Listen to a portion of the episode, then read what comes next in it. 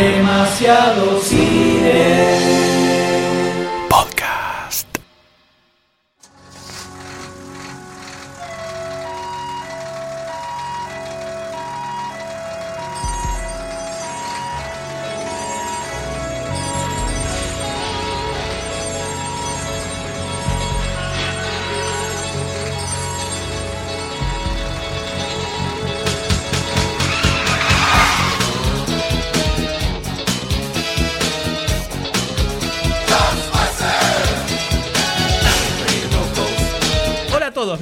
Miniserie de podcast dedicado a los cazafantasmas. Sí, los Godbusters tienen su serie de podcast en demasiado cine.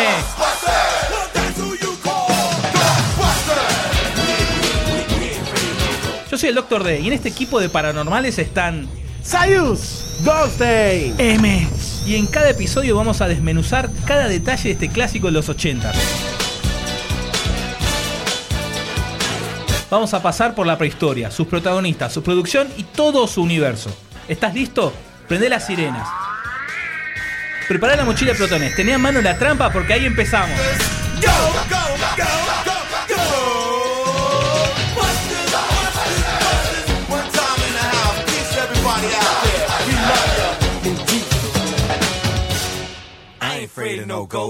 En el primer episodio de esta saga tan hermosa y maravillosa que, estamos armando, comentamos que en la primera mitad de los 80 es donde se da la instalación de los blockbusters. Las superproducciones gigantescas, un montón de efectos especiales, que prácticamente es el cine que conocemos hoy. Todo eso arranca en los inicios de los 80. En la segunda mitad de los 80 se instala la otra parte que tiene esa fórmula, que es la de las secuelas, las continuaciones de los éxitos. Solo en 1989, que es el año en el que se estrena Cazafantasmas 2, en un solo año se estrenaron, además ya de Cazafantasmas 2, Arma Mortal 2, Volver al Futuro 2, No. Indiana Jones y la Última Cruzada, Karate Kid 3, Christmas Vacation, Star Trek 5, Eh. Pesadilla 5, Viernes 13 8, Halloween 5. En los 80 también arrancan las, las sagas Sí. de películas de terror, ¿no? Que es como algo, específico Una- ahí. Una cada dos meses. La Mosca 2, Academia de Policía 6, Friday Night 2. Academia Ahí- de Policía Especial, hagamos un especial, por favor. Bueno, y así ya me aburrí de tantos Sí, que hay, pueden montón. seguir buscando. Y esto solo en 1989. En un solo año, todas estas secuelas se estrenaron. Esto es lo negativo, podríamos decir que viene, una de las cosas negativas que viene de la mano de los blockbusters, que es que cuando funciona y cuando sale bien, hay que tratar de repetir el éxito como sea, de la manera que sea. Pero esto siempre lo hacen sin cambiar la fórmula, porque, viste, equipo ganador no se No se cambia. toca. Entonces, ¿para qué arreglar lo que no está roto y está funcionando y todo eso? Y acá donde se instala el famoso segundas partes nunca fueron buenas. Algo que podríamos decir que un poco en los últimos años fue cambiando porque se empezaron a planificar las sagas como un compendio de películas desde el vamos, en lugar de hacer la primera, funcionó y ah, calquémosla. Claro, se empezó a hacer franquicias. Entonces ahora lo que pasa muchas veces es que ves una película y decís, no, me pareció más o menos, pero tengo ganas de ver la segunda, Sí, o segundo, la segunda va a ser mejor. Sí. Eso eh, empezó a pasar en los últimos años. Entonces, si, si en los 80 es donde el cáncer de Hollywood se, se ramifi- se ramifica inexorablemente, ¿por qué decimos que somos fans de los 80 nosotros? ¿Por qué, M? Quiero saberlo. Porque en ese mismo año, Gracias. 1989, donde salieron todas estas secuelas, que algunas son buenas además, no todas esas secuelas que nombré son todas berretas, se estrenó también.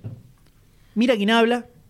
No. Querida encogía a los niños. ¡No! Conduciendo a Miss Daisy, cuando Harry conoció a Sally, La Sociedad de los Poetas Muertos, La Sirenita, Nacido el 4 de julio, Cementerio de Animales, El Abismo, Bill and Ted Excellent Adventure, Dejate Sexo, joder. Mentiras y Video, Crímenes Basta. y Pecados, Mi Pie Izquierdo, Basta. Kickboxer y Cyborg el mismo año. Fuerte, fuerte. La gran obra maestra, Condena Brutal con Silvestre Stallone en la cárcel. Las aventuras del varón Munchausen, Sí, muchacho. ¡Por vamos. Dios! ¡Por Dios! Tranquilo, tranquilo, M, tranquilo. El respirador, el respirador. Ay, me estoy hiperventilando. No, no Tranquilo, puedo- no tranquilo, puedo M. respirar. Respira acá. Ah, ya está, Respira acá. Ya está, ya está, ya estoy bien. Ya estoy bien, ya estoy bien. Así podría seguir horas y horas y horas. No salí del top 100 de películas. en esta lista. 100 películas. Imagínate si sigo, imagínate si sigo yendo hacia atrás. O sea, eh, es demasiada grositud junta, verdaderamente el, el corazón no, no, da, no da para esto. Pero lo más grosso es que todos estos títulos son de un solo año, solo de 1989. Eso es una locura. Eso es una locura. Es terrible, verdaderamente terrible. Increíble. Entonces, eh, para que se den una idea de la grositud y la cantidad de clásicos que se en los 80, tranquilamente podemos hacer un podcast que fuera simplemente nombrar títulos de películas de los 80 nada más y estaríamos durante horas y hypeados todo Me el copa. tiempo, emocionados como locos a- a- a- luego de cada título que tiraríamos. ¿Estás adelantando copa, eh, me copa. No sé, es simplemente Esta- tirar títulos, digo, ¿eh? esta parte Esta peli- cada uno dice una- una- un título de película distinto. Eso sería el podcast y, y y duraría como cuatro horas más o Y menos. aplausos. Esta parte- esta parte aplausos. editala, esta parte editala para que nadie se robe la idea, ¿no? Claro. Pero dentro de todo este espectro de, de toda, toda esta imagen sonora de ochentisticidad que acabamos de tirar, estaban, por supuesto, los cazafantasmas. Sí, sí. Que se convirtió en un fenómeno absoluto. Todos los niños la amaron, se expandió a la televisión con una serie animada que destruyó el universo tanto como la película y se convirtió en un ícono en sí misma. Algunos dicen que es la mejor serie de animación de la historia. Algunos, qué sé yo. Hay gente que dice cualquier cosa, ¿no? Entonces, por ejemplo, esto es, esto es un ejemplo caído así del cielo, de, específicamente para que vean la impronta atómica que había dejado la película. En una entrevista que le hicieron a Dana Carvey eh, de, de Saturday Night Live, Gart de Wayne's World. de Wayne's World, eh, en el podcast Nerdist, hace poquito, hace un par de semanas nada más, cuenta que cuando se estrenó Wayne's World en 1992, varios años después, y vinieron a decirles cómo le había ido en, en el box office, tuvo números cazafantasmísticos. Buena o palabra. sea, es como que Cazafantasmas se convirtió en el parámetro de éxito para cualquier película con actores de televisión. Era que como que todo se basaba en Cazafantasmas. Excelente referencia. Y esto, se lo- ocho años después de que se había estrenado la película, todavía seguía siendo la referencia de películas de actores de televisión. Pero acá todavía estamos en los 80 y con, con toda esta secuelitis aguda que había en la segunda mitad, ¿dónde estaba la segunda parte de Los Cazafantasmas? ¿Dónde está? ¿Dónde? ¿Dónde estaba? De. Yo lo, no que pasa, lo que pasa es que los, los grandes creadores de, de esta obra maestra emprendieron diversos rumbos, llevaron múltiples caminos después de la primera película que un poco los alejaron, pero que con el tiempo los iban a volver a reunir nuevamente. You know, it's been a couple years since we used this stuff. I hope it still works. It should. Power cells have a half-life of 5,000 years. There's no time for a bench test. Heat them up. Do. Ray. Egon!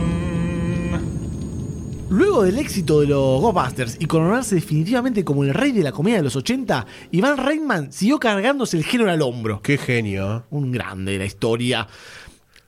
A fines del 85 comenzó la filmación y la producción de Legal Eagles. Siendo una historia de Reitman, la película inicialmente iba a ser un- una buddy movie, una película así de, de policía compañero, ¿viste? De amigotes, con Dustin Hoffman y, nuevamente, ya el actor fetiche de Ivan Reitman, Bill Murray. ¡Oh! Pero el Murray que no le copó tanto lo que vio, no le copó tanto la historia, ¿viste? Como, eh, me hinchas pelotín. Y dijo, no, ¿sabes qué, Iván? Todo bien con vos, pero nos vemos en Disney. Y el guion terminó virando en una comedia romántica, media policial, con Robert Redford y Debra Winger y también Daddy Hanna. Qué raro toda esa sopa, ¿eh? Todo muy raro, pero se ve que a Rayman ya se había ganado la confianza de las productoras y le tiraban, mi- mientras pasaba por el pasillo de, de los estudios, le tiraban plata, así como una hooker, ¿viste? Toma, Iván. Fa, fa, fa, fa, de, de un dólar Abrí la boca que te tiro un fajo. Porque le dieron 40 millones ¿Por de qué? dólares para hacer esta película. ¿Por qué si no hay fantasmas? No sé por qué, no sé por qué. Imagínense a, a Ghostbusters le dieron 30. Finalmente, en el 86 se estrena Legal Eagles. Y no le termina yendo tan bien como esperaba. Tiene críticas variadas, ¿viste? Algunas buenas, otras malas, pero se mantienen un Como la vida. 5. Como la vida misma. Como la vida misma. Pero a pesar de todo esto, reca- logró recaudar el doble de lo que gastó y llegó a 93 millones. eh, bien, tranquilo. O sea, bien. Bien, bien, bien, bien. Pero, pero, pero, antes de Ghostbusters 2 tenía otro hitazo, otro gol en el ángulo, algo que le iba a romper completamente. lo absoluto. Y estoy hablando de una película que protagonizaba Danny DeVito y Arnold, la máquina austriaca de la muerte, Schwarzenegger. Estoy hablando de Twins en 1988. Gemelos. Tanto tiempo tiene esa película. increíble. 1988. Tiene ya 28 años de 28 años. Mi edad. Acá nuevamente Rayman se encargaba de la producción y de la dirección de la película, que lograría transmutar al héroe del M, al ídolo del M, el querido Arnold. Michael Fassbender. No, este es el original. El original.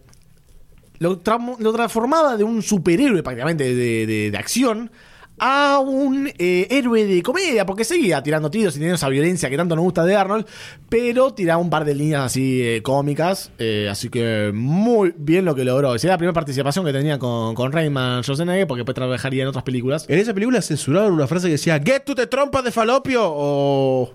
No, eso sería más adelante. ¿no? Ok. Las críticas también fueron variadas, fueron como positivas, negativas, todo que otro.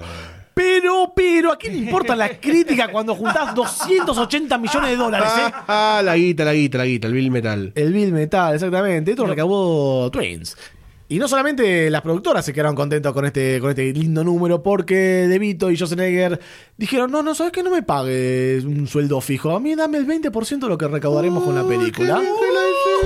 Y se hicieron un dineral importante. Vamos, Lindo el sueldo, austríaco ¿eh? habla como el orto, pero no es ningún boludo. Lindo sueldo con aguinaldo. Después de Cazafantasmas 1, Ramis escribió los guiones de varias pelis, entre ellas Armado y Peligroso con John Candy, Cadillac 2, donde aparece Dan Aykroyd y te llena toda la pantalla, Meatball 3, dirigió Club Paradise con Robin Williams y Peter O'Toole. Y la verdad que le fue mal, el tipo estaba deprimido, ya quería alargar toda la goma, hasta que apareció Cazafantasmas 2.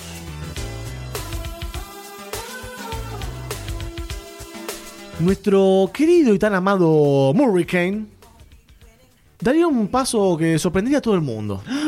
¿De baile? No, justamente no, un paso de tristeza. Hacía tiempo que Bill estaba embarcado en un proyecto muy personal con el editor John Byron. Junto los dos, mientras se pegan un viaje por todos Estados Unidos y en auto, no estoy hablando de drogas, Opa. escribían la adaptación al cine de la novela El filo de la navaja. Esta sería la segunda vez que se adapta esta novela al cine. La primera fue hecha en 1946, hace unos cuantos años. Pero en esta versión, Murray le pondría un par de toques al guion que le haría muy distinta a esa primera versión de, de los 40. Y con estos toques personales estoy hablando de, por ejemplo, un monólogo que nuestro tan querido Bill decidió agregar al guion para dedicárselo a su difunto amigo ya, John Belushi. Pero la novedad de acá es que la película también sería protagonizada, no solamente coescrita, sino también protagonizada por Bill Murray y sería su primer papel dramático de la historia, ¿eh? De la historia. Se estrena Razor Blade en 1984, cuatro meses después de Ghostbusters, y para desgracia de Bill sería un fracaso comercial increíble. Recaudaría poco más de 6 millones de dólares. Muy poquito. Muy poquito, muy poquito. La producción le costó 12, así que perdió plata. Y las críticas en su momento también fueron desastrosas, la, mataron a la película, la destrozaron. Ahora subieron un poco, está un poco mejor, pero en el momento le hicieron mierda y muchos recaían en la interpretación de Murray como actor dramático, que tenía siempre ese papel de, de tipo ingenioso para decirte una respuesta rápida y dejarte mal parado, que no pegaba tanto con el papel que tenía. Igual debo decir que la venta del Doctor Sayus me dan ganas de verla la película. ¿eh?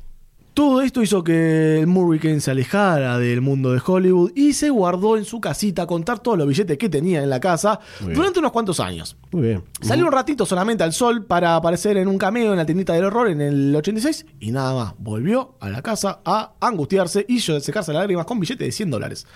Pero en el 88, en el 88 volvería con toda la pantalla con la película Scrooge, o como se llamaría en Argentina, Los fantasmas contraatacan. Vamos, Choreo, película. Una de mis películas favoritas de toda la vida de pequeño de Bill Murray. Sí, todo la vimos, toda la vimos en Canal 13 Todos millones y millones de veces, millones ¿no? de veces la pasaban en Canal 13. Todos Esta- Pensando que era la continuación de los Cazafantasmas por el título. Claro, pero no.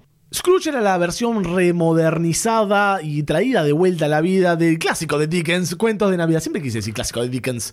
Una Siempre película... quisiste decir Dickens. Dickens. Dick, lo digo seguido. Una película dirigida por Richard Donner. ¿Eh? Richard Donner. Bien. Eh, pero Bill, viste, tuvo un par de problemitas con Donner también. El salía muy bien. ataca de nuevo. Hurricane bastante hincha pelota. Su vuelta a la comedia no fue un éxito rotundo, pero tampoco le fue tan mal. La película juntó bastante platita y se convirtió en Scrooge en un clásico navideño de, de ese momento a 20 años al futuro. Me acuerdo viendo la película de pequeño que yo conocía la historia de Un cuento de Navidad por la versión de Mickey Mouse. Sí, la claro, pasaban sí, sí, 200 sí. mil veces en el... Y lo siguen pasando para las fiestas. ¿eh? Y entonces veía y decía, ah, es como la de Mickey Mouse, pero hecha con mil borras. ¡Uy, qué voz de golpeable que tenía el nene de chico! Pero igualmente, imagínense el éxito de los cazafantasmas, que habían pasado ya cuatro años, ¿eh? Cuatro años, y los directivos, ni lerdos ni perezosos de la película, le, le quisieron poner un tagline a la película haciendo referencia a los cazafantasmas, aprovechando que estaba Bill Murray también, diciendo, Bill Murray volvió con fantasmas, pero esta vez son tres contra uno. Así que tranqui, cuatro años después, seguían usando a los cazafantasmas para... Muy bien, muy bien. No, muy bien. bueno, está. Muy bueno, muy bueno. Yo pensé que le iba a poner Scrooge, los cazafantasmas, pero no. Bill Murray volvió sin electo uno y ni pegajoso, ni Egon, ni Rey. Hashtag cazafantasmas. Ay, en inglés, Ghostbuster. Era un latino el que estaba haciendo el, el marketing y el epifier hashtag.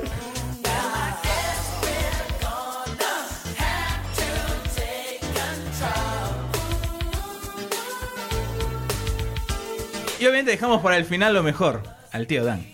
Después los cazafantasmas hace un. Dan Aykroyd, obviamente, hace un cameíto en la peli de Indiana Jones y el Templo de la Perdición. No sé si se acuerdan que Dan Aykroyd hizo el guion para protagonizar, junto con los cazafantasmas, otra película con John Belushi. Esa película se llegó a estrenar en 1985 y se llamó Spy Like Us, coprotagonizada por otro coequiper de Saturday Night Live, Chevy Chase. La característica de esta película es que fue coprotagonizada por Dan Aykroyd, coescrita por Dan Aykroyd y dirigida por John Landis. Igual que con The Blues Brothers en 1980, Bien. película que hizo con John Belushi. En 1987 coprotagoniza con Tom Hanks la gran comedia Dragnet, basada en la serie pero realizada con bastante respeto por la misma, ya que hacen varios cameos actores de la, de la serie original. En 1988 actúa en cinco películas. Mi madre es una extraterrestre con Kim Basinger a punto caramelo. Siempre le quedó. The Great Outdoors con 500. John Candy y el regreso de El Good Blues Mm. en, el, en el videoclip. The Coach Trip con su esposa Dana Murphy y Walter Mató. Todo y hace familia. un papelito chiquito en Cadillac 2, esa que comentamos con Harold Ramis, donde interpreta otro papel que hacía en Saturday Night Live, que era un cocinero que no me acuerdo el nombre ahora. Es muy Beautiful Mind todo esto. En el interín comienza una gira como con el Elwood Blues Review, donde aparecía en escena junto con otros grandes músicos del blues. Llegó a ser un show de 13 horas. Eh, súper pasado en droga esta vez yo volaba ¡Es por vos, John! Pero antes de que se estrenara Los Cazafantasmas 2, quiero recordar esto nada más, mencionarlo. Dan Aykroyd fue nominado a los Oscar como mejor actor de reparto por su papel en Conduciendo a Miss Daisy. Otro personaje que interpretó y la verdad que lo hace muy bien. ¿eh? El otro día hace poquito la vi, está genial. El otro día estaba mirando Cazafantasmas 2. Sí. Dan Aykroyd en ese momento, en 1989, tenía la edad que yo tengo ahora.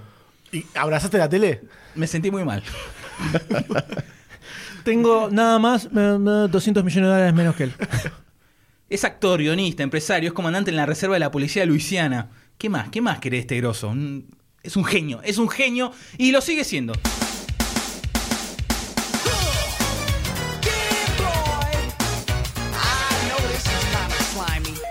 Fines de los 80, Colombia está bastante en el horno. Casi que ya medio como, como que se estaba pasando ya, ¿viste? Cuando, cuando se empieza a sentir como ese olorcito quemadito que empieza a salir de, de adentro. Bueno, así más o menos estaba Colombia. Así, muerto. en ese estado. Venía de un par de años con muchos muertos en el cine. eh, estaba necesitando un hit que metiera algo de guita porque la cosa, si no, se, se iba a complicar. Y después de que nuestro gran amigo Frank Price, el visionario que se la Genio. jugaba y aprobó el proyecto de Cazafantasmas, Grande. con todos en contra y después se fue a Universal, Eh, Ah, bien. quedó todo un poco a la deriva, digamos, en, en Mm. Colombia. En el 86, para reemplazarlo, al amigo Price entra un señor llamado David Putnam, que era un productor británico que venía de, con otra mentalidad diferente, venía de otro continente, ¿no?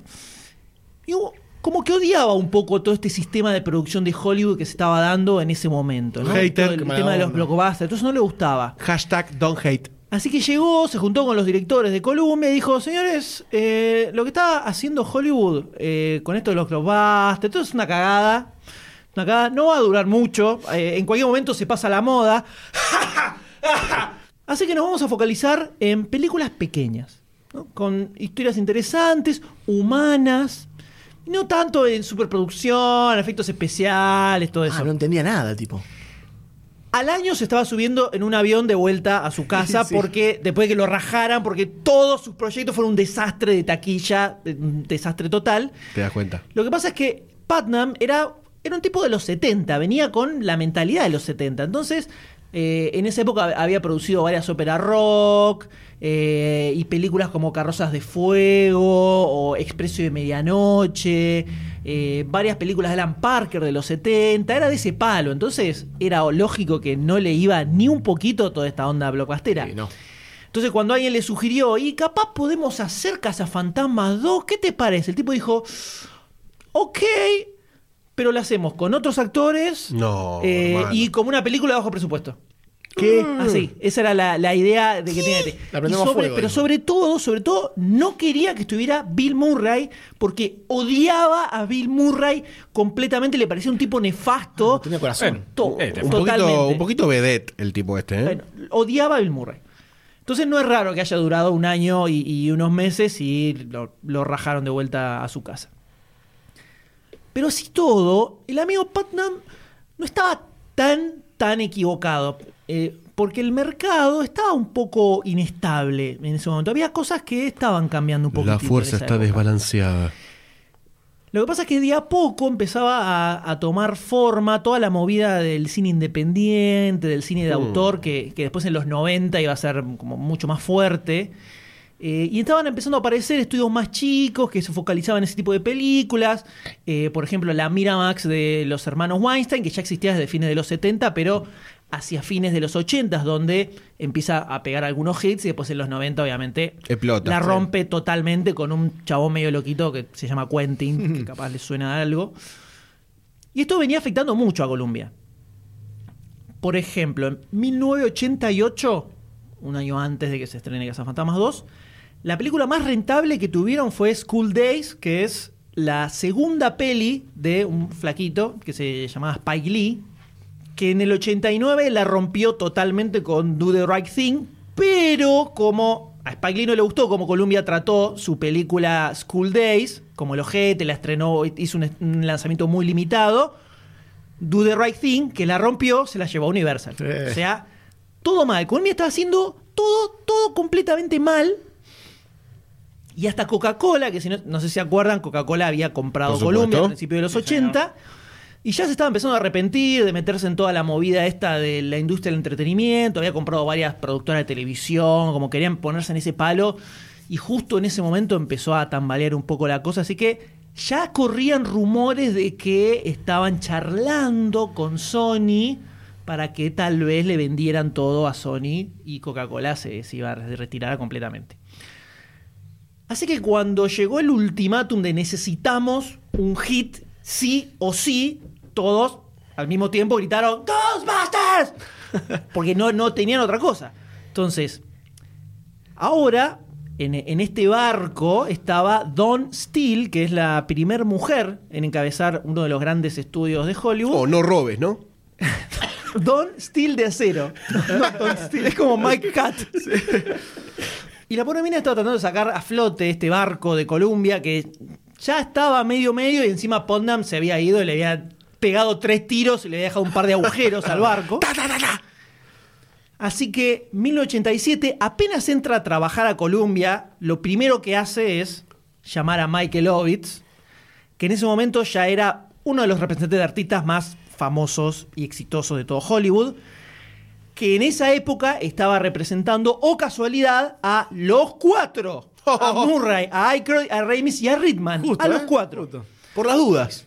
Así que lo llama a Ovitz y le dice Cazafantasmas 2. Eso solo le dice. Corto. I'm on. Bitch. El tema es que no estaban todos en el, en el mejor momento entre ellos. Había algunos resquemores que se le con el tiempo. Y Murray ni siquiera tenía ganas de hacer la película. Murray no quiere hacer nada con la vida. Así que Ovitz organiza un almuerzo. Un branch. Un almuercito. Así que los llama, los llama a los cuatro y les dice: ¿Le idea es hacer Fantasmas 2? Pero antes, antes de decir que no me digas nada, no me digas nada. Y venite, que vamos a comer un ratito. ¿Te venís a Jimmy's en Beverly Hills? Sándwich de bondiola y Y huevo. charlamos un poco, para charlar, para charlar nada más. Después vemos qué onda. No me contestes, ahora, después vemos qué onda. Así que todos terminan diciendo que sí y se juntan a almorzar. Cuatro horas duró ese almuerzo. Cuatro El horas. almuerzo, ¿Sabés ¿eh? cómo se ve el flan con crema, eh? Sí. Dos rondas. Ivan Reitman dice que cuando se sentaron en esa mesa, las posibilidades de hacer Cazafantasmas 2 eran inexistentes completamente. Por un lado tenías a Bill Murray, que es del 84, que no hacía nada. Recordemos que esto es en el 87, antes de que hiciera Scrooge.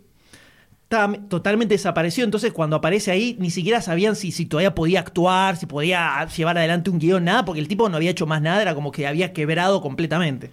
Dan Aykroyd había laburado un montón, como nos contó el Doctor D recién, hizo 800 millones de películas, pero les había ido dentro de todo bastante mal y sobre todo la crítica y la prensa lo había devastado bastante violentamente. Entonces, ¿Por qué al tío Aykroyd no solo estaba bajón por cómo le dio la película, sino que estaba en un momento de odio absoluto hacia toda la prensa del entretenimiento que existía en ese momento. A tal punto que para Cazafantasmas 2 no dio ni una sola entrevista a nadie, no quería hablar con ningún reportero de nada. No quería hacer nada con nadie, a ese nivel, a ese nivel. Eh, había estado escribiendo, dirigiendo y también le había ido medio mal, estaba muy bajón, como nos dijo el de recién, entonces como que no tenía ganas de hacer nada, estaba, estaba muy, muy deprimido, muy deprimido. Estaban todos mal. Era un bajón esa mesa. Un almuerzo de mierda. Hola Yo ahora estaba soy- pensando, uy, qué copado estar en esa mesa. No, te No, pegás le un cayó tiro. como el orto. Por eso, por eso eh, Reitman dice que cuando se sentaron todos ahí, se vieron así y dijeron, uh, esto no se hace ni en pedo. Y Ivan Reitman no estaba mal profesionalmente con ellos, pero todavía tenía mucha bronca por el famoso David Pundam, cómo había bardeado completamente los cazafantasmas, entonces tenía bronca contra Columbia directamente. A Esa, esa era la onda de la mesa cuando llegaron todos y se sentaron. Cuánto odio.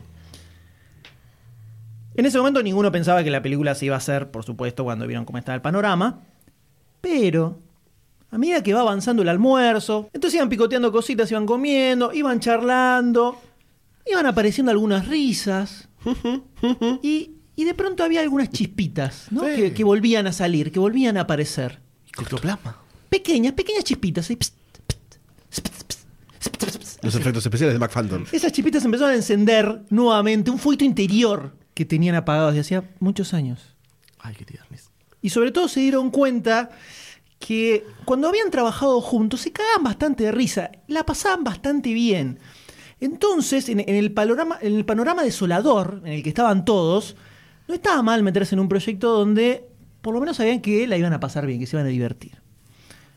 Así que en esas cuatro horas lograron limar un poco las asperezas que había. Todos, incluso Murray, dieron el ok, dijeron, Fuerte. bueno, podemos, podemos hacer la película. Y ahí, obviamente, empezaron las negociaciones. Porque somos todos amigos, pero a Ah. mí dame la tarasca, ¿no? Casa Por que pagarlo igual. Exactamente. Un año de negociaciones hasta que se cerró tanto el hablar. acuerdo para hacer Cazafantasmas 2. Para, para, ¿quién pagó el almuerzo por lo menos? Michael Ovitz. Ah, bien. Y al final terminaron arreglando de una manera que estaba bastante de moda en ese momento, como comentó Sayus recién con la película Gemelos, donde todos laburaron por el salario mínimo, que por ley le tienen que pagar, no pueden laburar gratis, pero se iban a llevar una parte de las ganancias. Bien. Un porcentaje de ganancias. No era ninguno boludo, claramente. Sabían que la película saliera como saliera, iba a levantar una tonelada Sí, de guita monstruosa. Y Colombia, obvio que no tenía problema con esto, porque estaban sin un mango partido al medio, entonces se ahorraron como 20 millones de dólares con eso. Y la película terminó con un presupuesto de 30 millones, prácticamente igual que la del 84, solo porque no le pagaron nada de sueldos Claro. a nadie, ¿no? Pero yo sé que lo que se están preguntando todos en este momento, que ya lo dijo Goldstein hace un ratito. ¿Y Winston Sidmore? ¿Qué pasa con Ernie Hudson? ¿Qué pasa con Ernie Hudson? No es tan grone. ¿Qué dijo cuando lo llamaron para participar de nuevo en la película? Yeah, my nigga. Dale, ¿qué? No, sí, da, te, te firmo todo, te firmo. Tengamos en cuenta, tengamos en cuenta que en el 86 hizo una audición para hacer la voz de Winston en la serie animada de Cazafantasmas y no quedó. No. O sea, audicionó, audicionó, audicionó para hacer su propia voz y lo eligieron Arsenio Hall. O sea, eh, eh, Pobre ah, bueno, Arsenio, puso. Arsenio hizo la voz. Arsenio Hall hizo la voz de, de Winston en, la- en inglés en la serie animada, o sea que digamos que no puso muchas objeciones. Le dijeron, eh, mañana estoy ahí filmando. No, pero en un año empezamos a filmar. No importa, voy ahora por la duda. Yo me quedo esperando afuera. No quiero decir nada, pero la voz del personaje de Dan Aykroyd la hacía el hermano de Dan Aykroyd, nada más. No llamaron a Nike para Todo queda en familia. ¿Cómo Carlos cobra esa Aykroyd familia? eh? era. ¿Cómo cobra esa familia? Y el, el resto del cast también se sumó sin problema, porque todos querían platita, señores, Sí, platita, vale. y así comenzó la realización de una de las secuelas más esperadas de la historia de la humanidad, Cazafantasmas 2. We're the best, we're the beautiful, we're the only Ghostbusters. Pero bueno, eh, mucho almuerzo, mucho flan con crema, mucha negociación. Pero arranquemos con un poco del tras bambalinas que todas las películas tienen eh, y que todas las películas que existen sobre la faz de la Tierra siempre tienen algún que otro quilombo. Así que vamos a hablar de la producción, de la producción y de las cosas más memorables que sucedieron, diálogos, anécdotas cacales, un poquito de todo. Es ese espíritu santo de las películas que no se ve, pero está, cose, resuelve todos los problemas. Cito, cito, nuevamente a nuestro querido amigo Iván Reitman. La verdad es que no pensábamos en hacer una secuela, pero cuando todo este fenómeno se volvió un culto, lo empezamos a ver como una realidad. Chamullo, ¿verdad? No lo sé, pero él lo dijo. Así que está en este podcast. Debe ser Creo verdad. que es una forma poética de decir, vimos que podíamos hacernos súper millonarios con esto. Así que se despertó el germen para la producción y gracias a la gente y su fanatismo básicamente, eh, por todos nosotros fue que sucedió todo esto, ¿no? Por el fanatismo nuestro. Sí, vale. La gente decía que amaba a Bill Murray, a Remis, a Dan, a todos juntos. Los amaban, amaban a la banda, la enfermedad espectral estaba en su pico absoluto y había que aprovecharlo.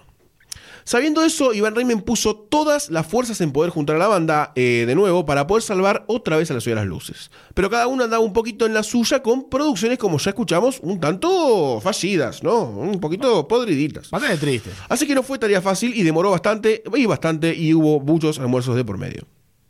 Pero finalmente se pudo hacer. Harold Ramis decía que nunca había hecho una secuela y estaba un poquito cagadito en las patas por eso. Henry Hudson no podía creer que después de seis meses la gente siguiera hablando de esto y cuando le dijeron dijo, "Ah, ya fue, estoy ahí. Pero la banda pensaba que si podían mantener la magia y decir algo nuevo, what the heck, ¿por qué no hacerlo? ¿Por qué no hacerlo? La parte fundamental eh, para la parte 2 eh, fue que Ridman decía que en la primera mucha gente se sintió pegada a los cuatro miembros principales, pero, pero había un amorcito por todo lo demás, lo que pasaba por detrás, los otros personajes, Nueva York, etc. Así que en esta película habría muchísima mayor intervención de los actores y personajes periféricos, como por ejemplo el bebé Oscarcito, ¿no? que fue una, parte bastante fundamental en la historia, eh, al que Bill Murray le dijo que tenía una cara fea como la mierda, o el mismísimo sobreactuadísimo Peter McNichol haciendo un papel que bueno. Pero antes de seguir quiero dejar acá un, un pinchito en nuestra pizarra de corcho imaginaria, ¿no? Sí, un acá. comentario de acá, acá está, acá está, por acá, por acá. Un comentario de Sigourney Weaver sobre lo siguiente. Lo que decía la piba que hizo cagar a todos los aliens varias veces fue que todos los Ghostbusters o toda la producción de Ghostbusters fue como muy intensa porque era como estar entre medio de muchachitos y sus jueguitos. Eh, y se respiraba un aire de masculinidad tontuela que por momentos era bastante insoportable de sobrellevar. Y lo dejo con un chinche por acá para retomarlo quizás en el podcast de Ghostbusters 3. Quizás, quizás. Machismo, Quizás, esperemos. pero no sé. Sigamos. Retomemos lo que decía nuestro amigo Iván para las primeras Ghostbusters. Nueva York es fundamental para nuestra película. Y acá quiso sostener, pero levantar un poquitito la vara con esa idea. Como Iván estaba hasta las manos con esto, ¿no? La secuela, la gente, no le salía un carajo, eh, le pasó la, la aposta al productor de diseño Bo Welch, eh, que hizo pie en otros lugares diferentes a Ghostbuster 1. Los lugares eh, eran arquitectónicamente más icónicos para esta nueva Nueva York, para poder darle la estética a la película que buscaba y seguir un poco con esta visión positivista que tenía las, eh, eh, películas anteriores y seguir dándole el aire de Nueva York que querían ¿no? en, en la vieja película.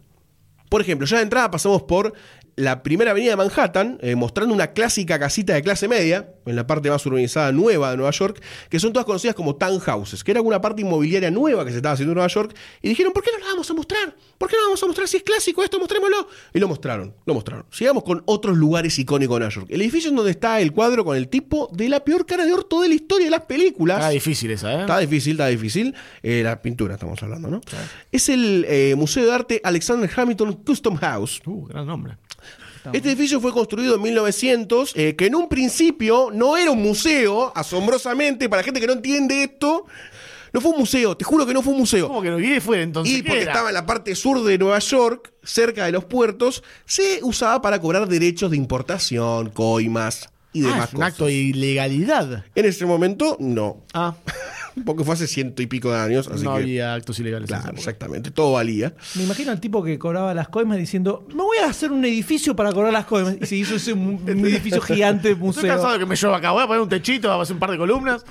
Al ladito, pegadito, si lo pueden ver mismo en las escenas, está el Battery Park, que es un parque muy lindo en Nueva York, chiquitito, pero muy lindo, nada que ver con el Central Park, pero es uno de los pocos parques que está fuera de la zona central de parques, que es el Central Park. Que cuando los fantasmas eh, llegan, se puede ver su hermositud. En 1976, 1976 ya casi 70 años después de que se construyera, se le iba a declarar como patrimonio arquitectónico de Nueva York. O sea, ya vemos a dónde estaba apuntando Ghostbusters, qué tipo de edificio quería mostrar. Y unos años más adelante, luego de ser declarado patrimonio, pasaría a convertirse en el museo que vemos en la película Ghostbusters. Tenemos también la clásica estación de bomberos con un par de retoques y obviamente la isla en donde está la Estatua de la Libertad. Pero bueno, chicos, tenía que hablar un poquitito de arquitectura, no mucho. ¡Pero las ratas huyen! ¡Huyen las ratas! ¡Sayo, despertate! ¡Despertate! Así que cuando terminaron de filmar la mayoría de las escenas en Nueva York, se fueron para el oeste. Se fueron para el oeste To a the las west. Sunny Lands de California. Ah, vamos para el otro lado. de- Sí, se fueron, se fueron. Raro este movimiento, raro este movimiento, pero dijeron, bueno, ya fue, no, vamos para California. Y en la parte de California quedó todo lo que serían sets chicos, escenografías cerradas. Por ejemplo, la parte de los túneles con slime, todas se hizo en, en- en la parte de Los Ángeles. Eh, pero, pero, ¿por qué también se fueron a Los Ángeles? Ahí cerquita, más al norte, había otra gente que no le tenía miedo a los fantasmas. O, I'm afraid no ghost. Ay, me sale re bien. Ay, qué sexy esa voz. Había unos genios totales creando más y mejores espectros y fantasmas. ¿Eh? ILM o Industrial Light and Magic. Así que Industrial Light and Magic tuvo que generar una idiota cantidad de slime eh, un poquito diferente para que pueda hacerse en cantidades más industriales, ¿no? Y que no sea tan difícil de remover como en las otras películas, si no se iba a complicar bastante la filmación más de lo que ya estaba complicado. Y acá el, el slime cumple un papel fundamental en esta película. Por supuesto, así fue. Fundamental. Y lo hicieron, pero no fue lo único que hicieron. Todos los fantasmas esta vez serían animatrónicos o trajes de cuerpo entero que se iban a filmar después para hacer un superpuesto y animaciones arriba. Esto iba a dar como todavía un mayor grado de control sobre todos los espectros y los personajes fantasmagóricos. Y bastante más laburo, ¿no? Por cierto. Sí, sí. Así que no iban a ser maquetas o elementos stop motion. Todo iba a ser animatrónico o lo iban a poder animar desde adentro con una persona o un ser humano. Así que todo era en escala real y mayor. Pero para esta titánica tarea iba a estar Bill Forge, encargado de todos los procesos de escultura y de maquillaje. Un tipo que está enfermo, realmente enfermo. Tuvo una historia muy interesante, ¿no? Con su madre, que en ese momento no era tan lógico ser eh, escultor de cuerpo entero. En Hollywood, él se animó, la madre lo apoyó, así que él estuvo en la producción. En la Estatua de la Libertad, eh, en los hermanos Scoleri y en muchas piezas de arte escultural o de maquillaje, se ve la intervención de este muchacho que, la verdad que la Estatua de la Libertad está muy bien y Está- es una escultura de cuerpo entero en una mujer, ¿eh? Ah, mira, mira, no sabía eso. Sí, sí, sí. Pero Sí, está sí, muy bien, se ve muy bien. Se ve muy bien, está muy bien. Y obviamente todo lo que son maquetas en escala, donde están los Ghostbusters metidos dentro de la cabeza, es todo props real, todo gigantesco. El museo también debe ser eh, con todo el slime alrededor. Ya que lo dijo el Dr. Sayus, vamos a agregarle un poquito más de enfermedad a esta parte. Muchos de los edificios se iban a hacer en una escala tremenda. Por ejemplo, el museo, como dijo Sayus, que se dio cuenta por su lógica. Eh, mi ojo. Obviamente, como todo el slime tenía que cubrirla, ¿no? Tipo cobertura chocolate águila para tortas. Correcto. Se hizo una maqueta de casi dos metros de altura, pero es un edificio que era una manzana. O sea, esta, esta, esta maqueta tenía dos metros de altura y casi 8 por 8, ¿no? Una locura. Grande. Gigante. Grande. Mucho, mucho cartón papartú ahí, ¿eh? Mucho cartón papartú. Si ustedes buscan los eh, especiales que hay de, de los detrás de escena de Ghostbusters 2, van a ver a mucha gente con pinceles di- dibujando las manchas de humedad sobre las paredes en un grado de enfermedad que no se puede creer. Pero esto le dio mucho realismo a la maqueta, mucho más realismo que en Ghostbuster 1 con la parte de arriba del edificio de Dana. Sí, sí, no se nota en realidad. ¿eh? Que pasó el tiempo y no se nota. No se nota para nada porque tiene un grado de detalle imbécil. Sí, es- ese tipo de cosas me parece que están mucho mejor logradas en esta película. Sí. Tuvieron más tiempo y hay. Y seis años más. Eh, más que, que en la primera. sí. Así que esto fue una locura total. Los efectos entonces en Ghostbusters 2 iban a plantear muchos desafíos. Por ejemplo, la bañera viviente slime de glutenenes, el tren fantasma o el río de slime, ¿no? Cosas que eran bastante diferentes a la Ghostbuster 1, ¿no? Bastante ma- mayor escala había. Pero la frutilla del postre y algo que elevaría la vara para todas las películas que iban a venir después, ¿no? Era el famosísimo Vigo de Carpathian. Oh, Un tipo que era un hijo de puta. O sea, si esa cara de mierda no te asustaba de chico, tenías algo que estaba pasando mal adentro tuyo. esa mirada, esa mirada que te partía el alma. Uno de los elementos. Daba miedo. Yo me daba miedo. Uno de los pocos elementos terroríficos que tiene verdaderamente Ghostbuster 2. Creo que te acordás, te acordás el resto de tu vida esa mirada. O sea, qué momento de mierda ver esa pintura. Pero toda la escena de los portales, de la cara acercándose sobre un río de slime, la transmutación final, la enviada de vuelta a su dimensión, todo planteó un desafío enorme para el equipo de ALM, que la venía descosiendo ya desde fines de los 70, ¿no? Una cosa de locos. Si quieren escuchar el podcast de Padawans, lo pueden escuchar con todo la historia de ALM, ya lo contamos en Ghostbuster 1. No queremos hablar más del ALM, pero están metidos en todos lados. Pero siguen haciendo películas, puta que los parió. Sí, están vivos todavía. Este tipo iba a ser la vedette de la película, así que no estaba de más, no estaba de más. Pero volvamos a Ivan Reitman, nuestro amigo, ¿no? El tipo tenía fe en todos. El cast estaba junto de nuevo y con una fe renovada. Había pasado mucho tiempo, pero ¿qué importaba? ¿Qué importaba? El tío Dan y Harold armaron la historia. La gente estaba entusiasmada. El culto fantasmagoril crecía y crecía, pero lo que sobraba era la fe por romper la taquilla y el presupuesto. ¡Ya! Pero, Oh, ¿eso habría sido algo positivo? sí, ¿no? No era positivo. ¿Alcanzó para posicionar a Ghostbusters 2 en el panteón del cine? Ay, eso ya me parece que no. ¿Los años en el medio le hicieron bien? ¿El cast estaría a la altura de esta secuela? ¿Era necesario llegar a eso, Iván? ¡Iván! ¿Estás ahí? ¡Quédate ahí, Reitman! Something strange in the neighborhood. Who you gonna call?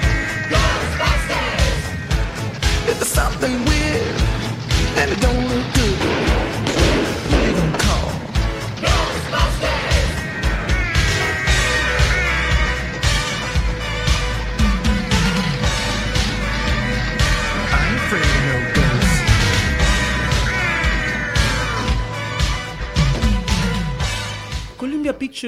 Estaba en un momento bastante complicado.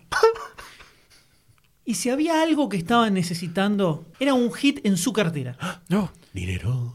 Es por eso que luego de varias complicaciones que vimos en el episodio anterior, se logró realizar la película Ghostbusters 2. ¡Qué fuerte! La continuación del mega zarpado éxito de 1984. Vamos. Estamos en el año 1989. Se está por estrenar la película y la gente está desesperada. Todos los medios están hablando de la continuación de Cazafantasmas. Sí. La gran comedia impresionante, el Dream Team cómico del universo. Emocionante. Iba a volver al cine, señores. Vamos. La película se estrenó. Y vamos a ver ahora cómo resultó finalmente este proyecto. Chan, chan, chan.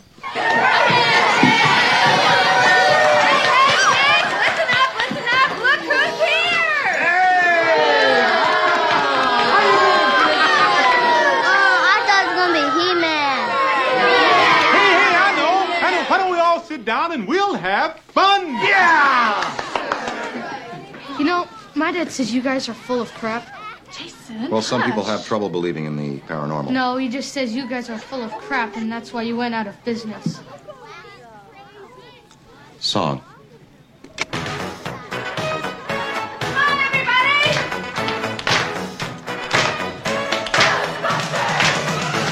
There's something strange in the neighborhood. Who you gonna call? And it don't look good. Let's go get a beer, all right? Yeah. La verdad que después de grabar todos estos maravillosos episodios sobre la primer Casa Fantasmas, eh, tenía muchas ganas de revisitar Sí. la película que nos compete en este día, en este momento. Estaba muy entusiasmado, tenía ganas de volver a reencontrarme con estos personajes que tanto amamos. Y en mi mente pensaba, seguro que está re buena. Seguro que está re buena la película. ¿No? ¿Cómo puede fallar con Bill Murray, Dan Aykroyd? Ghostbusters. Te querías convencer. O sea, es imposible que falle. ¿Qué tan mala puede ser? ¿Qué tan mal puede estar? Qué error. Qué tipo enamoradizo. Lo que hace el amor, lo que hace La eh, cuando la mente se te nubla y no podés pensar eh, El amor. con la mente Ah, analítica, Te ¿no? entiendo, te entiendo perfectamente.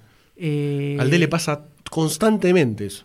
fue un golpe muy fuerte, sobre todo porque es una película que no veía hacía décadas y siglos prácticamente que no la veía.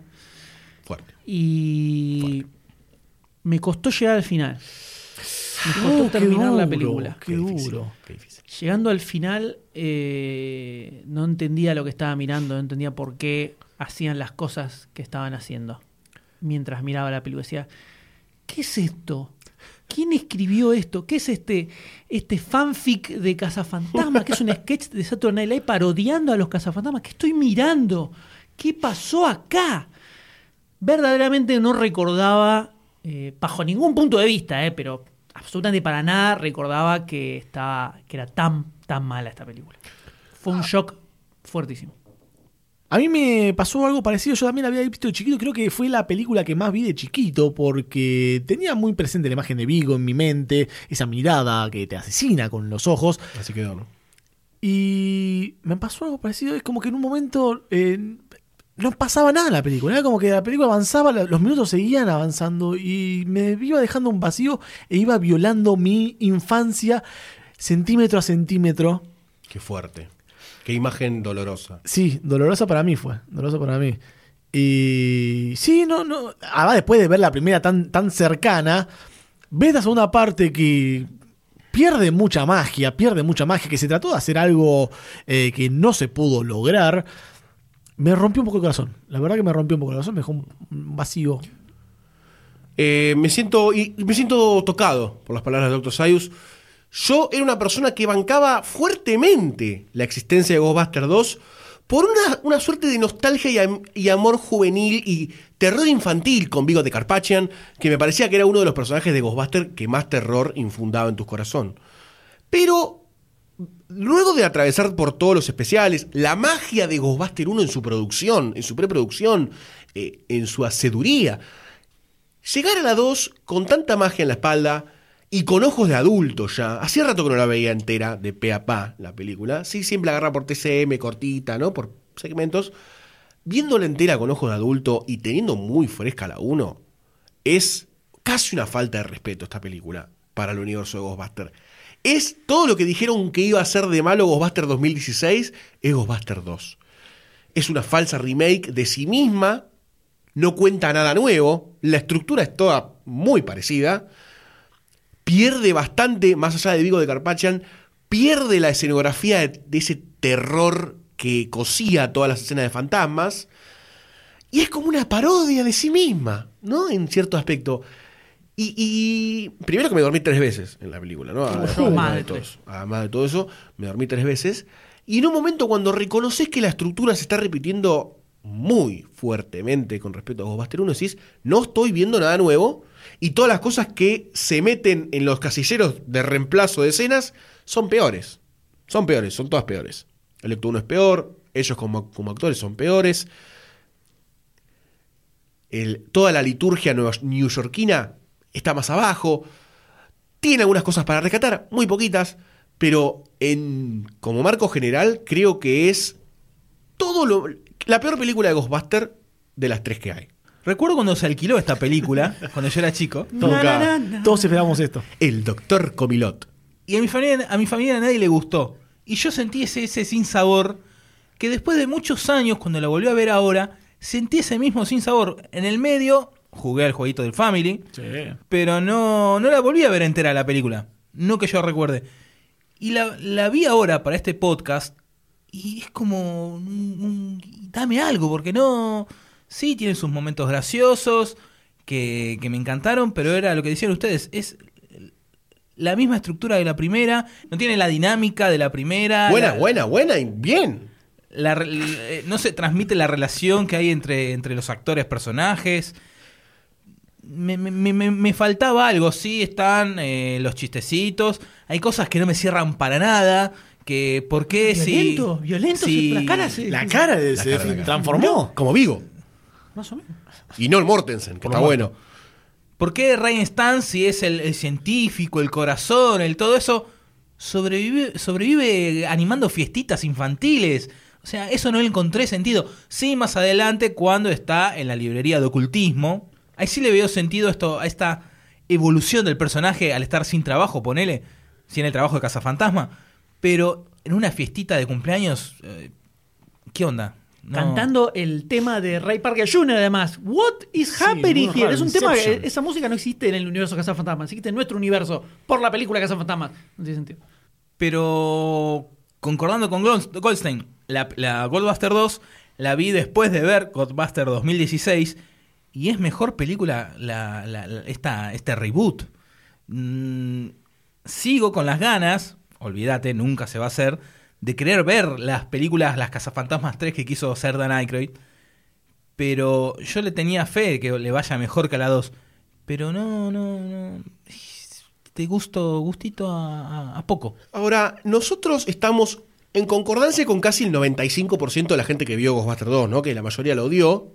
Muchos rescatan algunas cositas, pero la mayoría. Yo pensé la que odió. yo pensé que estaba muy infundado ese odio. Yo, hasta que yo la fui de con ganas de, de rescatar más que de destruir. Sí, sí, yo también. Pero me dormí mucho. No, me mató. No estaba preparado. Estaba viendo en uno de los extras de- del, del Blu-ray, vi los extras de Cazafantasmas 1, donde le hacen una entrevista extensa a Ivan Reitman y a Dan Aykroyd, todo lindo, hablando maravillas de la película, como hicimos nosotros en esta serie de podcast. Bueno, pongo Cazafantasmas 2, voy a poner los extras, la misma charla de la 1, o sea, se nota que lo hicieron todo el mismo día.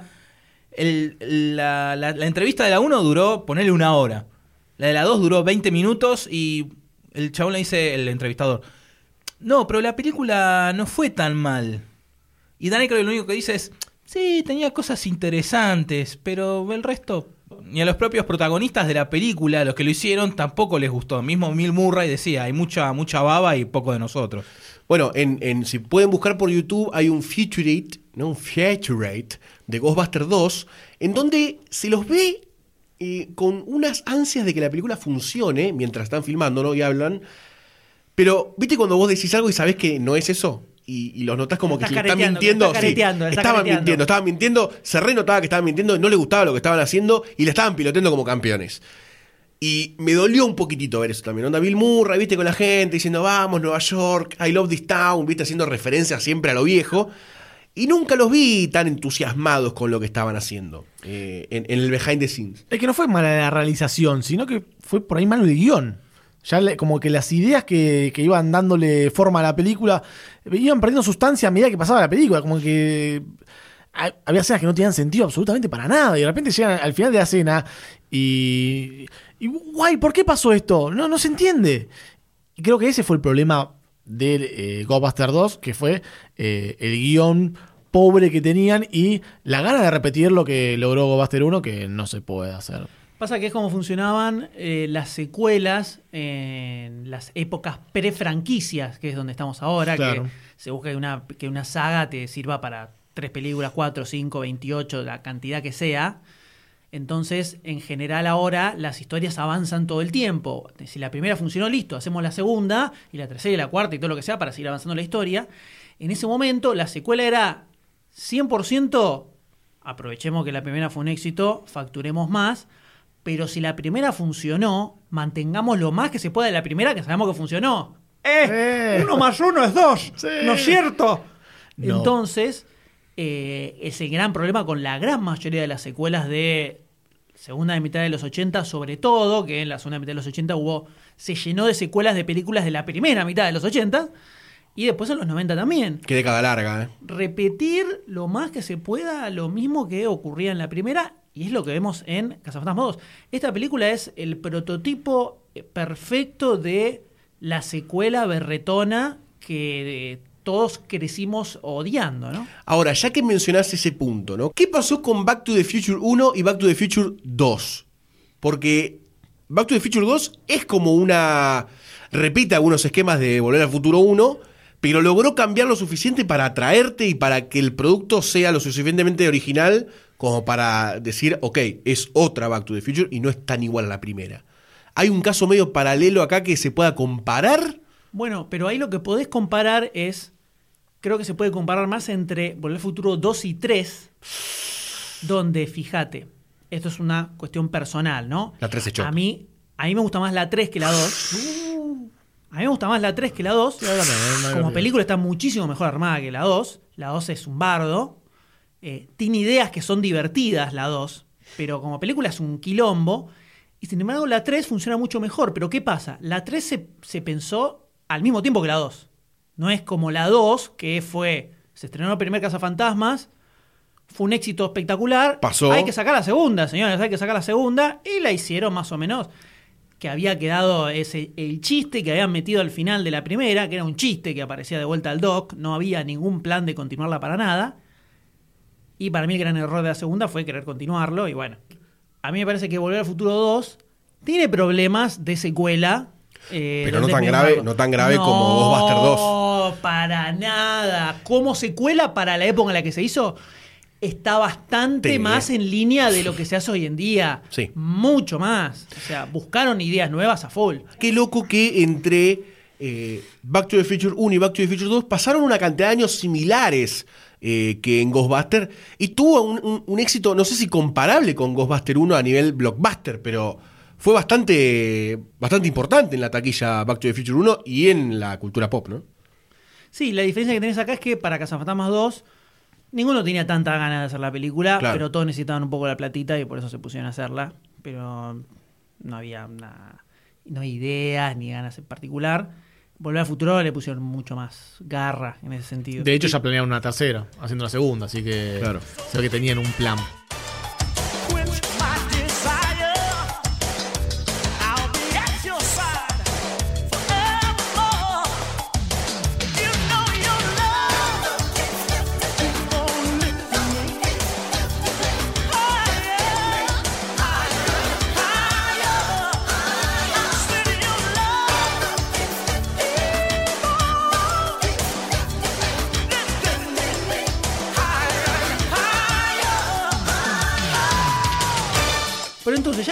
Diciendo, estamos todos de acuerdo en que no nos gustó mucho Cazafantasmas 2. Ujú. No nos gustó mucho, a no nos gustó nada, casi, estamos ahí. Yo les pregunto, a ver si cada uno puede tirar una cosa que fue lo que más les molestó de la película. A mí me molestó un toque la involución de los efectos especiales. ¿Involución? Lo vi como una involución, sí, sí, sí, sí. A mí al Nada que ver, ¿eh? Son geniales los efectos No, especiales. yo veo en, en la escena de- del juicio que están los hermanos ahí flotando. Yo veía muñecos, veía puppets colgando, no colgando porque era efecto de cámara, pero eran muñecos. Veía a- después a, a Pegajoso y no veía al ente ese de la 1 que era así un... Sí, pegajoso me gusta más el de la primera que el de esta. Es un muñeco. Bueno, lo que pasa es que acá Pegajoso lo quisieron hacer más parecido a The Real Ghostbuster y le da un aire más caricaturesco, Claro. eh, tenebroso. Sí, la primera era más fantasmal. Es como más duro. Sí. O sea, se Igual- nota en la, en la primera que era un chabón así. Eh, No, en la ah, primera eran tres tipos. En esta era un tipo adentro nada más. Y animatronic. Exacto. Sí, pues eso es más durán. En esta película, Pegajoso está sentado en un, en un micro, no tiene movimiento como en la primera, y al sumo aparece un poquito comiendo una- unos panchos ahí en, en la base con un Bueno, pero el movimiento Moranis. de masticación de la primera es mucho mejor que el que se ve en esta película. Eso es, es un tipo adentro, era un Claro. tipo adentro. Sí, sí. Pero eso, yo sentí eso, que los, los muñecos, más allá, los efectos de, de Vigo en el cuadro están geniales, la recreación de, de esos túneles subterráneos que eh, existen en la realidad. eh, eso está bueno, pero viendo lo- los fantasmas, el, el mega monstruo que aparece en ese, en ese arco que está en el Central Park, era un, yo veía un títere, no, no veía el, espectro símil fantasma de la 1. Eh, Yo veía un muñeco que al sumo le ponía un poquito de brillito de sobreexposición y, y nada más. Eso es lo que mm, dentro de todo más me molestó, más allá de la historia aburrida. Sí, creo que también apuntaba la segunda a un público más infantil con el éxito que tuvo la, la serie animada. Me parece que eh, los fantasmas que se asustaban tanto en la primera no podían estar acá. Entonces se trató de llevar todo un poquito a un mundo más terrenal, para decirlo, de- alguna forma, ¿no? Porque siguen siendo fantasmas. Pero sí, yo notaba también eso, pero no me parecían malos los, los efectos especiales. Me parecieron. Yo creo que el mejores. D, el D hace más pie en que perdieron la identidad que tenían en las Gobaster 1. Claro, eso sí, eso sí, y claro. terminó siendo como algo un poco más bastardeado como producto espectral. Y, y el Pero M, está de mucho. hecho, ¿no? está para mí está mejor hecho el tema de los efectos. Se nota que tiene un poco más de rosca.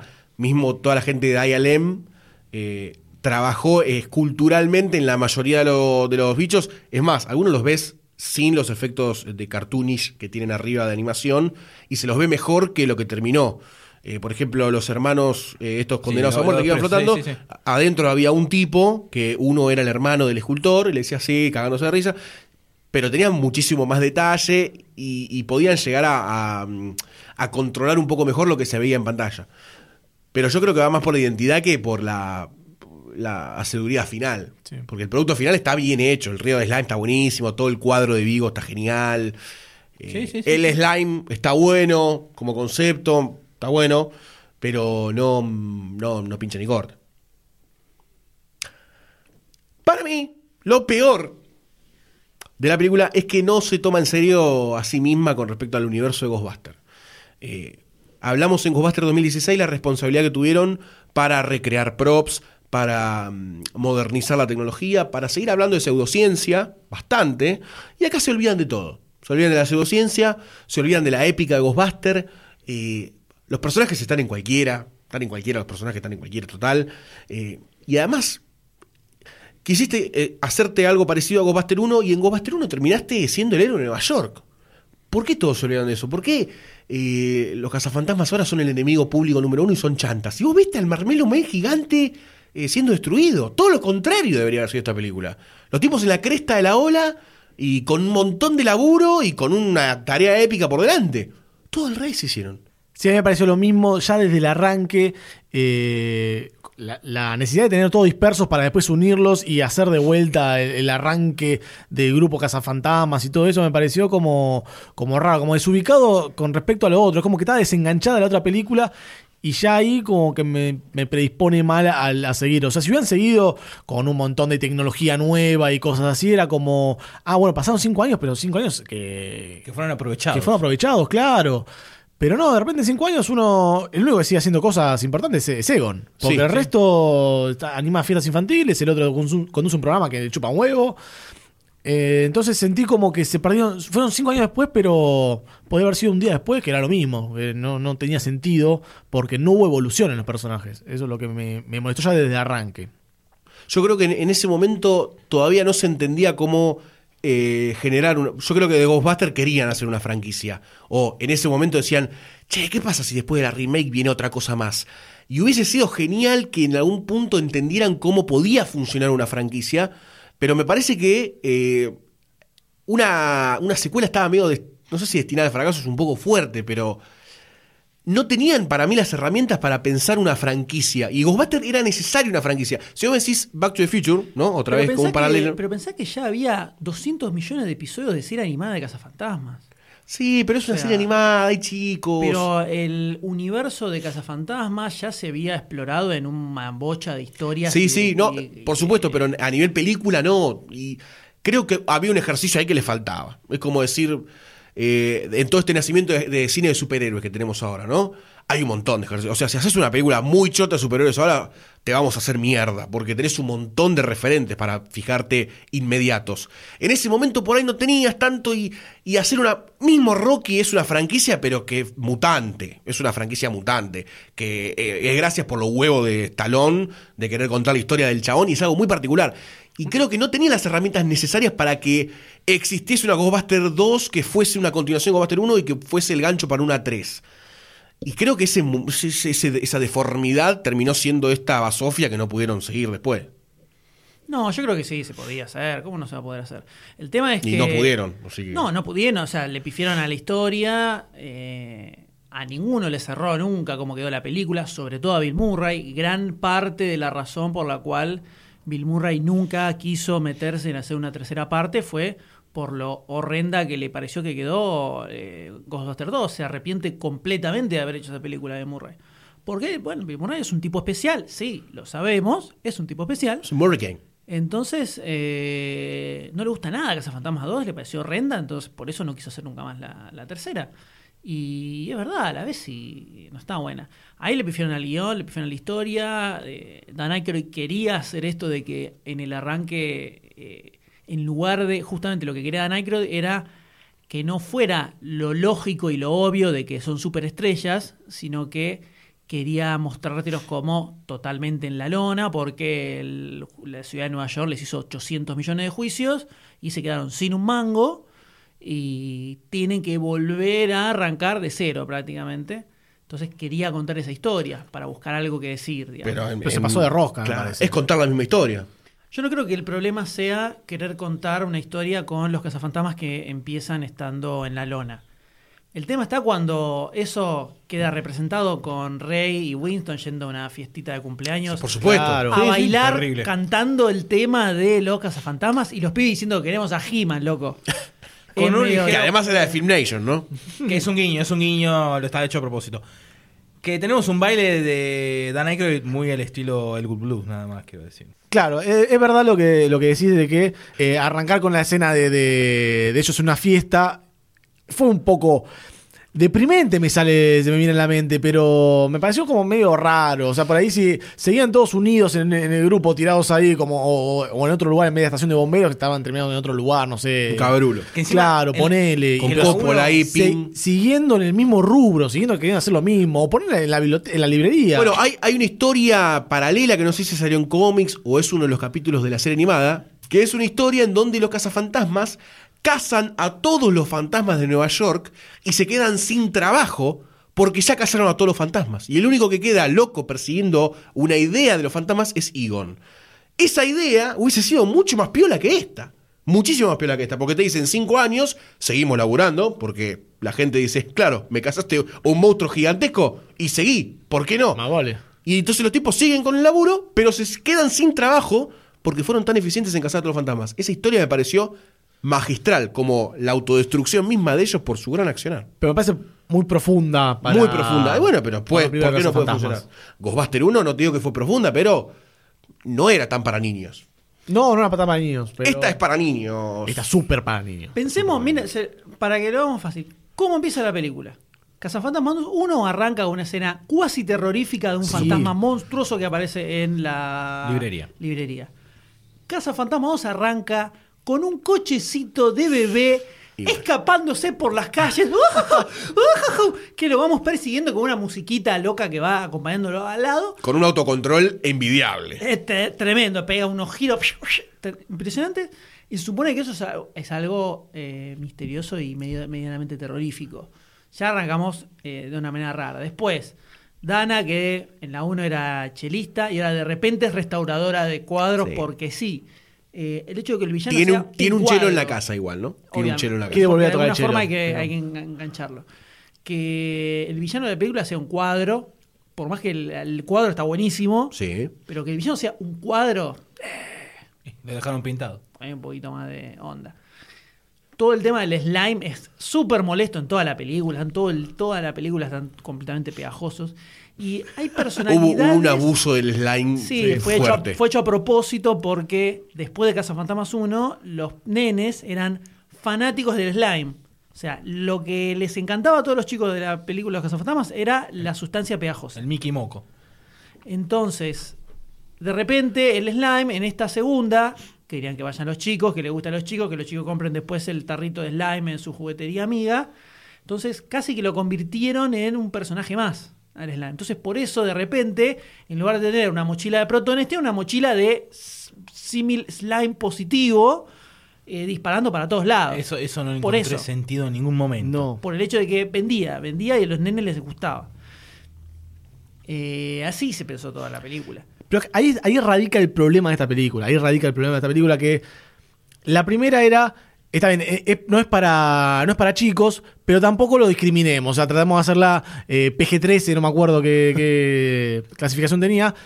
Pero esta es al revés, esta es, hagámosla para los chicos. Hagámonos justamente para los chicos, para seguir exprimiéndole plata de sus pobres padres. Y ahí me parece que, perdió todo sentido. Perdió todo sentido. Hay algo también que me, me jodió casi a nivel personal. Y es que la química entre ellos eh, no es la misma que la de antes. Antes vos podías sentirte parte de una crew que era amiga, tenía algunos gustos afines. Es como venir a grabar acá podcast, ¿no? Un grupo de amigos que se juntan a grabar podcast, a ser felices. Eh, en, la, en la tercera. Bueno, yo no soy amigo del D. ¿no? Porque me mira Yo con cara. feliz. Claro, me mira con cara Yo no como. soy feliz. Y nos faltan un par de millones de dólares. además. Claro. El... Hay un punto en el que dije, no estoy viendo a los mismos cazafantasmas de antes. Entiendo que pasaron cinco años, entiendo que cada uno está en la suya, pero se perdió como la magia, ese vínculo mágico que había entre Bill Murray, eh, Dan Aykroyd. Eh, en la primera siempre te dejaban en claro que había un proyecto en común que era previo a todo lo que estaban viviendo y futuro a todo lo que iban a vivir en la película. Acá es como que se encontraron para resolver un problema y de golpe, bueno, pusimos la mochila de protones. No hay una idea general de todo, sino que, bueno, veamos qué pasa con el slime. Bill Murray que tiene una ganas de- tremendas de ponerla de nuevo. Eh, y, y, y me molestó eso, me molestó, porque una de las principales cosas era la química que había entre ellos eh, en la primera película. Y acá no está, no está, me la, me la robaron, me la robaron. De hecho, acá Beckman está como mucho más aislado de, del trío principal que en Comaster 1. Más Bill Murray que nunca. Más Bill Murray que nunca, exactamente.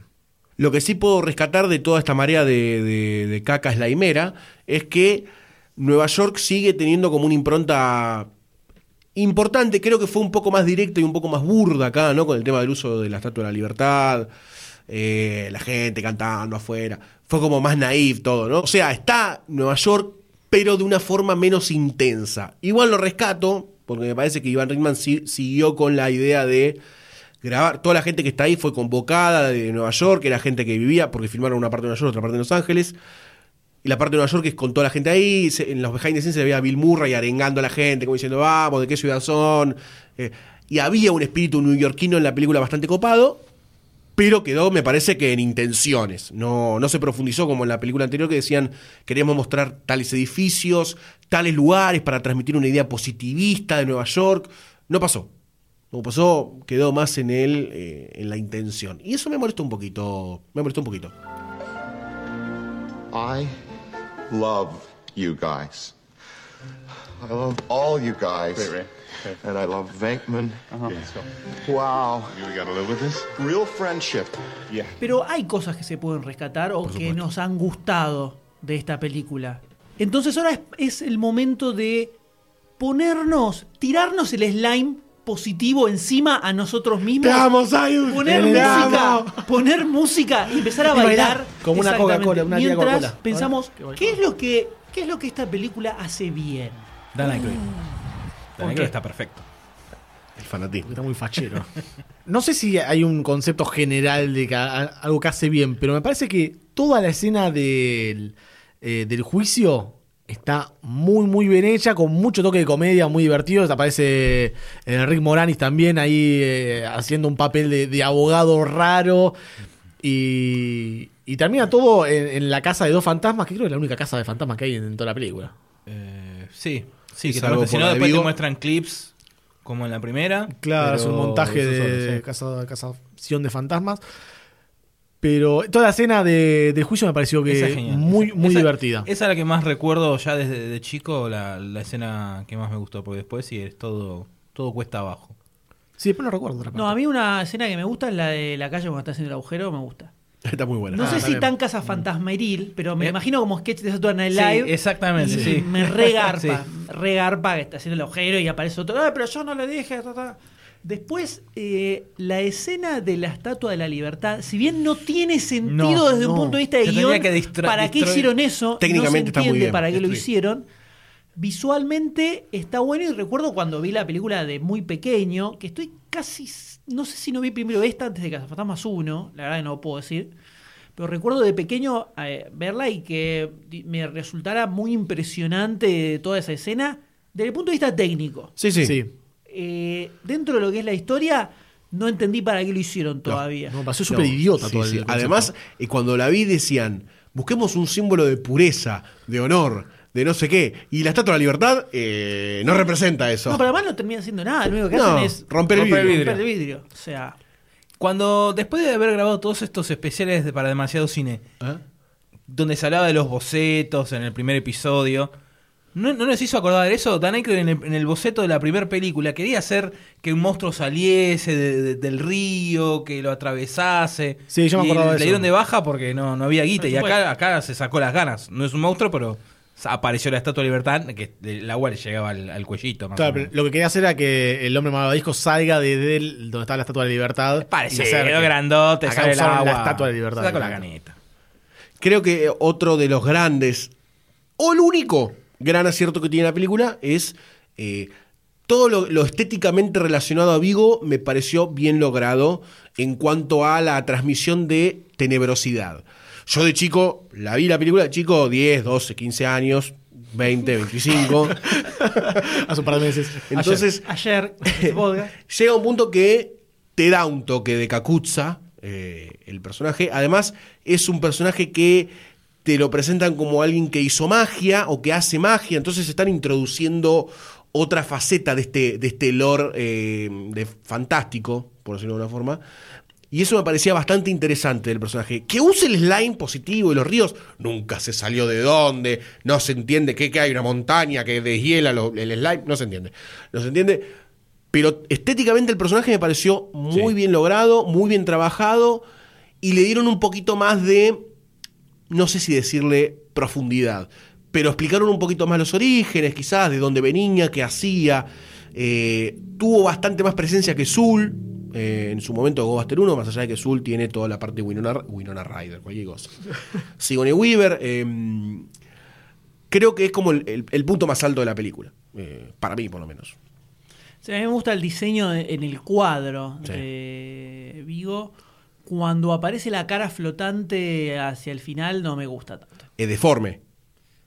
No, No, no, no, a- a- antes. la cara normal, la cara flotando. Sí, que no, no ve- está igual que en el cuadro ni a palos. Mm. No está igual que en el cuadro y no me gusta mucho. Está bueno que hayan doblado la voz, que Max von Sydow hace la voz de Vigo, Sí. eh, del Vigo cabeza flotante. La voz del actor, si buscan el behind the scene, es patética.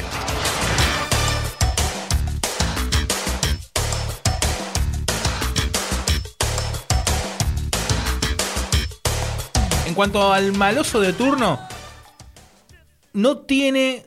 Ok, es- en la primera es Zul, pero el malo malo es Stay Puff. Te, te encariñas con ese malo. Acá llegás a tenerle respeto. Que es lo que tendría. Lo que vendría a ser el, el Zul original. Porque vos tenías que darle, tenerle así como una distancia de, uh, este, este es malo. Al final era una minita con, con una mallita y después era Stay Puff. Pero creo que acá quisieron llevar hacia el final de la película el terror que no consiguieron porque lo llevaron, hicieron más comedia para chicos. Sí, o sea, no hay monstruos memorables en esta película, salvo los, los dos eh, Hermanos condenados hermanos electrocutados, que el diseño de los personajes está bueno.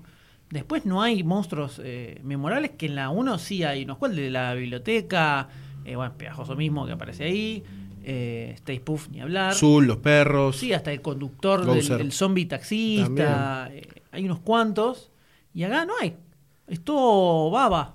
Todo slime. Es que no pasa mucho en la película. Es como que No, tenés la película y haces una revisión y no pasó nada. Empezó y terminó la película. Pero bueno, a pesar de todo lo que estamos diciendo, la rompió. El primer fin de semana hizo más de 20 millones de dólares. Esto fue casi el doble que Ghostbuster 1. ¡La vamos a romper, Iván! ¡Aguanten las secuelas! Gritaron todos en pelotas en el Central Park. Pero, pero, y este pero es muy grande, la recaudación empezó rápidamente a caer. Con más del doble de salas que Ghostbuster, no llegaron ni a la mitad de la recaudación total. Algo falló, algo se perdió en el camino. La crítica de ese momento gritaba que ya habían perdido ese espíritu que tenían los Ghostbusters, ese espíritu que denominaban Zap Happy, algo de vibrante y colorido, divertido, juvenil y aventurero. Para la crítica, los Ghostbusters habían caído en su propia trampa. Sí, va a ser un éxito en la taquilla, decían los críticos, pero son solo cuatro Ghostbusters y un bebé. Así era como la encasillaban a Ghostbuster 2. No sirvió el cast adicional, no sirvieron los cinco años en el medio, no sirvieron las estrellas del rock de la comedia. En el medio se perdieron la mochila de protones, la magia espectral, el terror, la aventura, New York protagonista, y todos los pilares del slime se habían caído para sepultar a Ghostbusters a lo largo de los años en el olvido. ¿Será este el final de Ghostbusters? ¡No! ¿Será esta la última película de los cazafantasmas en el cine? Allá a lo lejos se divisan cuatro siluetas femeninas. ¿Se encenderán alguna vez las mochilas de protones para eliminar todo el slime? Lo veremos en el próximo episodio. de Demasiado Cine.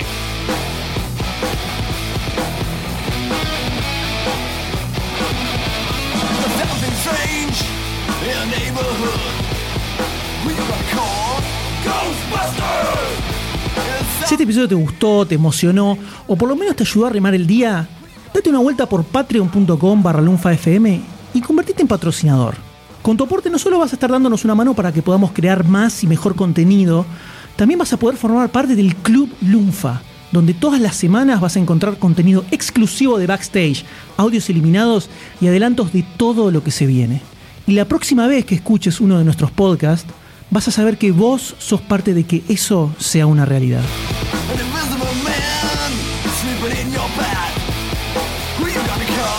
Si no te querés perder ningún episodio, suscríbete a Demasiado Cine en iTunes, iVoox o en tu aplicación de podcast favorita. Demasiado Cine forma parte de Lunfa, un lugar en el que vas a encontrar un montón de podcasts increíbles. Puedes escucharlos entrando a lunfa.fm.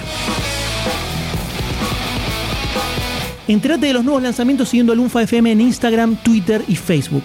Así vas a descubrir cosas como Supercast, un podcast sobre superhéroes. Supercast presenta El Gen Comiquero.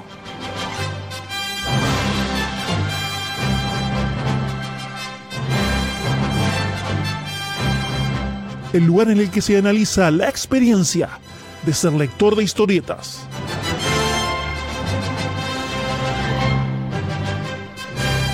En este episodio, Caballero M y Doctor D abren sus corazones para revelar su Secret Origin comiquero.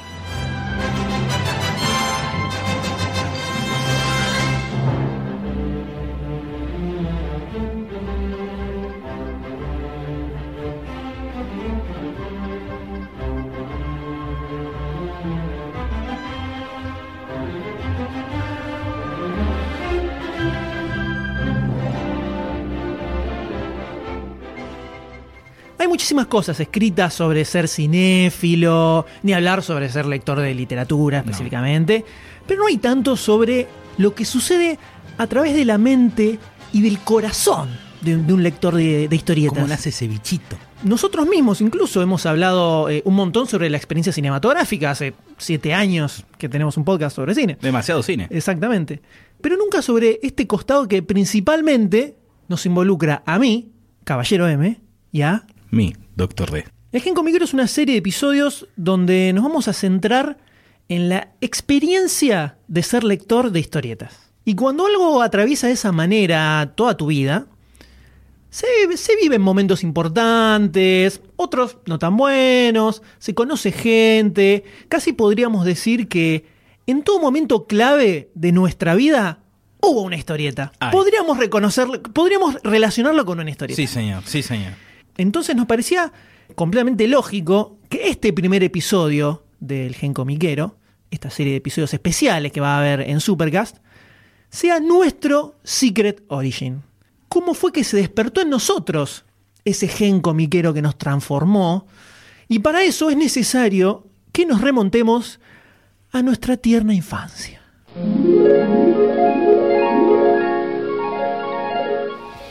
Si quieres saber cómo sigue, búscalo en lunfa.fm.